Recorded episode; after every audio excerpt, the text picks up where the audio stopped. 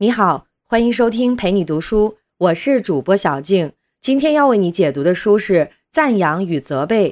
下面我们会用大概十五分钟的时间，简单的介绍一下这本书。本书的作者特利阿普特是英国的一位心理学家，剑桥大学纽纳姆学院的资深导师。本期音频将通过两部分内容为你讲讲这本书的重点。第一部分，我们来说说是什么原因让我们都爱听赞扬。讨厌责备、赞扬与责备的背后都有哪些心理因素在起作用？第二部分，我们就从技巧的层面上说说，在和别人沟通的时候，怎样利用好赞扬与责备，让沟通产生更好的效果。好，先来说第一部分，为什么我们爱听赞扬，讨厌责备？作者说，我们之所以会很在意别人的评判，都源于人类的一个本质特征。我们都希望受到他人的关注。换句话说，我们的身体里天然就有着一根关于赞扬和责备的雷达，它极其敏感，而且一直都在运行。这是一个人的本能，和个人的后天修为无关，任何人都不能例外。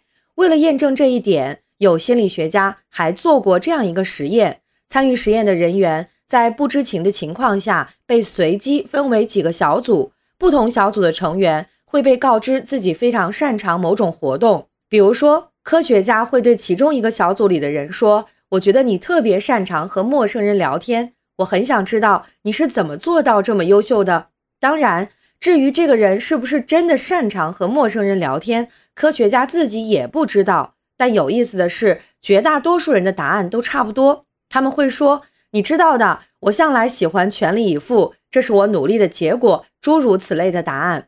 注意，在这里我们能得出两个结论：第一，不管真实的情况是怎样的，在这段话中，绝大多数人都欣然地接受了对自己的赞扬；第二，人们很容易把这种赞扬合理化，归结到自己的努力或者天赋上面。这还不算完，我们不但会主动接纳外界的赞扬，还会不自觉地向内寻求肯定。在美国，有一项很有名的调查研究。调查的问题是：你觉得你的驾驶技术是处于普通水平、低于普通水平，还是高于普通水平？结果有百分之九十三的人认为自己的驾驶水平高于普通人，还有百分之八十八的人认为自己的安全意识在平均水平之上。在学术界也一样，美国某高校的学者们在被问到自己的教学水平时，有百分之六十八的人。相信自己的教学能力排在前百分之二十五，这些现象其实在生活中都随处可见。人们在比较能力、努力、成就，甚至健康程度的时候，都更倾向于把自己摆在高于平均值的位置。心理学家将这种现象称为虚幻的优越感。这就好像我们每个人做事时都会带着一句潜台词，那就是我做的比大多数人都好，我应该得到更多的赞扬。不但是这样，与赞扬相反，这个实验中还有一些人被质问自己为什么做不好一件事，为什么会把事情搞砸的时候，他们更可能归结于外部的因素，像是有烦人的声音，昨天晚上没有睡好，或者是团队不会齐心协力等等。总之，凡是跟责备有关的信号，人们都会本能的想把它反弹出去。听到这儿，你肯定已经发现，不管是。理论还是实验都足以说明，喜欢赞扬，排斥责备，这是每个人骨子里的本能。那么，这个本能是怎么形成的呢？咱们先说赞扬。这本书告诉我们，所有这些对赞扬的渴望，都可以追溯到更本质的生理层面的原因。我们的大脑需要激素的刺激来实现进化。我们知道，人类的大脑由大约一千亿个神经元相互连接组成。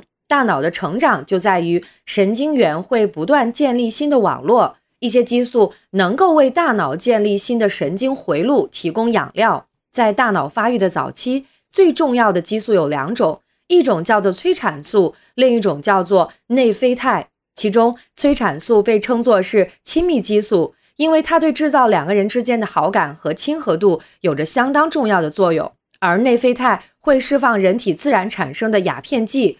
会让人感觉放松和愉悦。有研究发现，当父母脸上流露出赞扬、传递着“我想看看你是谁，我欣赏你的”信息时，婴儿的大脑中会涌入大量的催产素和内啡肽。这些令人愉快的激素能让婴儿相信此刻是安全的，能促进父母与子女的亲密感与理解，为孩子大脑的发育提供更多养料。不但如此，催产素还会在很大程度上影响我们的判断。当大量催产素在我们大脑中流动时，我们更可能信任他人，也更容易应付失望和背叛。有研究发现，那些经常受到赞扬的孩子。小的时候往往能掌握更多的技能，而那些在日常生活中缺乏赞扬的孩子，他们大脑的神经网络则会显得迟钝，尤其在学习和行动的积极性方面。可以说，赞扬是健康大脑不可缺少的一部分，而我们无论年纪多大，都不会消减对它的需要。说完了赞扬，咱们再来看看它的对立面——责备。需要特别强调的是，责备是社会网络中不可缺少的一部分。责备是我们最早接触到的关于社会道德的教育工具。一个不需要责备的社会是无法想象的。但是我们还是会不自觉地讨厌责备、回避责备。这背后又是怎样的心理机制在起作用？下面我们就来重点说说这个问题。之所以责备会让人讨厌，从心理学的角度来说，是因为它会激发出两种非常负面的情绪。一个是恐惧，另一个是羞耻，这两种情绪都会给我们带来难以承受的心理压力，以至于我们一定会排斥它。我们一个个来说，先来看第一种情绪——恐惧。这本书告诉我们，最能让人感受到恐惧的是被排斥。科学家们通过研究发现，在今天，就连最普通的社交隔离也会损害我们的精神与身体健康。人类的社会属性会让我们在被群体排斥的时候产生强烈的反应，而责备就是遭到排斥的一个警铃。因为责备所传递给你的信息就是我对你不满意，你没有做到我想要的，我和你不是一伙的。有脑成像技术显示，当人们听到责备时，大脑的杏仁核会产生明显的反应。要知道，杏仁核就是我们脑中负罪感和恐惧的区域。这也就是为什么受到责备的时候，大多数的人的第一反应就是逃避或者推卸责任。这是我们用来自我保护的一个本能反应。它的潜台词是在说，这个结果不是我造成的，请不要把我排斥出去。这种恐惧会让很多人下意识地躲避责备，但是还有一部分人会过于迅速地接受它，让这些责备深深地扎进心里，自己慢慢消化，这样产生的情感。就是强烈的羞耻感。好，以上就是第一部分的内容。作为社会性动物，我们人类无论是在生理层面还是在心理层面，喜欢赞扬、讨厌责备，并不是不成熟、不理性的标志，而是我们与生俱来的天性，和最初人们的生存状况息息相关。赞扬对于大脑的健康来说至关重要。而责备则会在很大程度上给我们的心理健康带来威胁。说到这儿，我们就自然而然地引出了一个问题：在日常交流中，谁也不可能做到时刻都在表达着对别人的赞扬，从来不去指责对方，和别人的沟通出现障碍也是在所难免的事情。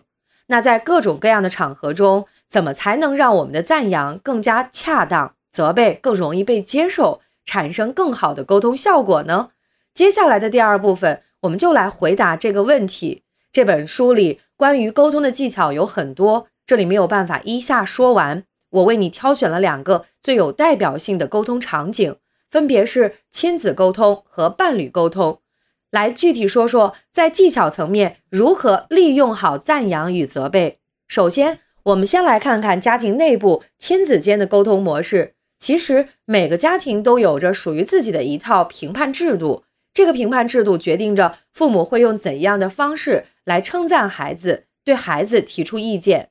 阿普特教授发现，决定一个家庭评判制度是否健康的有这么几个控制点。第一点，你可能会认为在和别人沟通的时候，内容应该是明确的，边界清晰的，但作者告诉我们在亲子沟通时，恰恰不能这样做。一个健康的家庭评判应该是通融的，而不是严格的。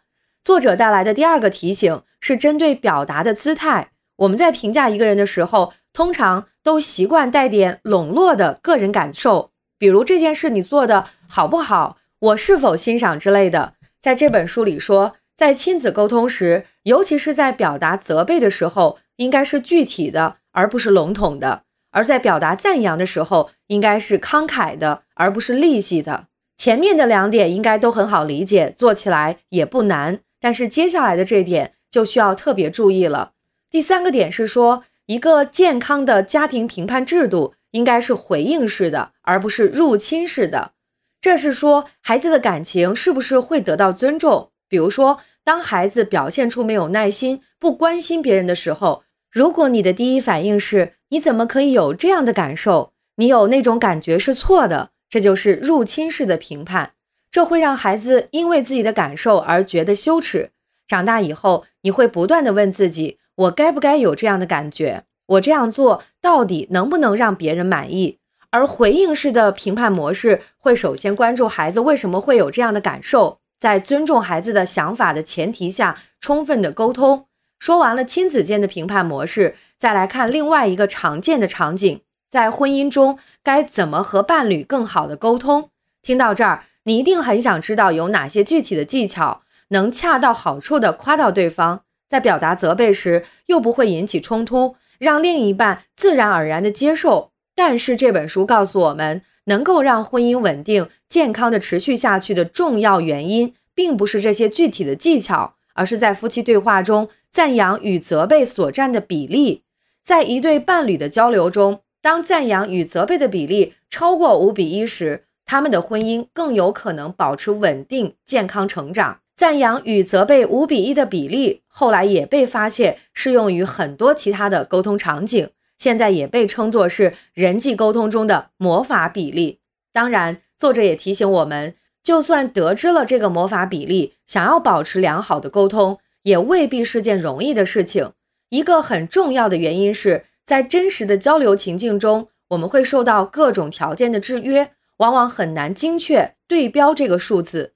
但这项研究至少能带给我们一个很有价值的启示，那就是它让我们看到那些毫无顾忌的过量的责备，在一段关系中有着怎样的破坏力，也让我们看到赞扬与责备在人际沟通和交往中发挥着怎样的重要作用。以上就是赞扬与责备的主要内容。感谢关注陪你读书，欢迎点赞分享，同时可以打开旁边的小铃铛，陪你读书的更新会第一时间提醒你。我是主播小静，我们下期再会。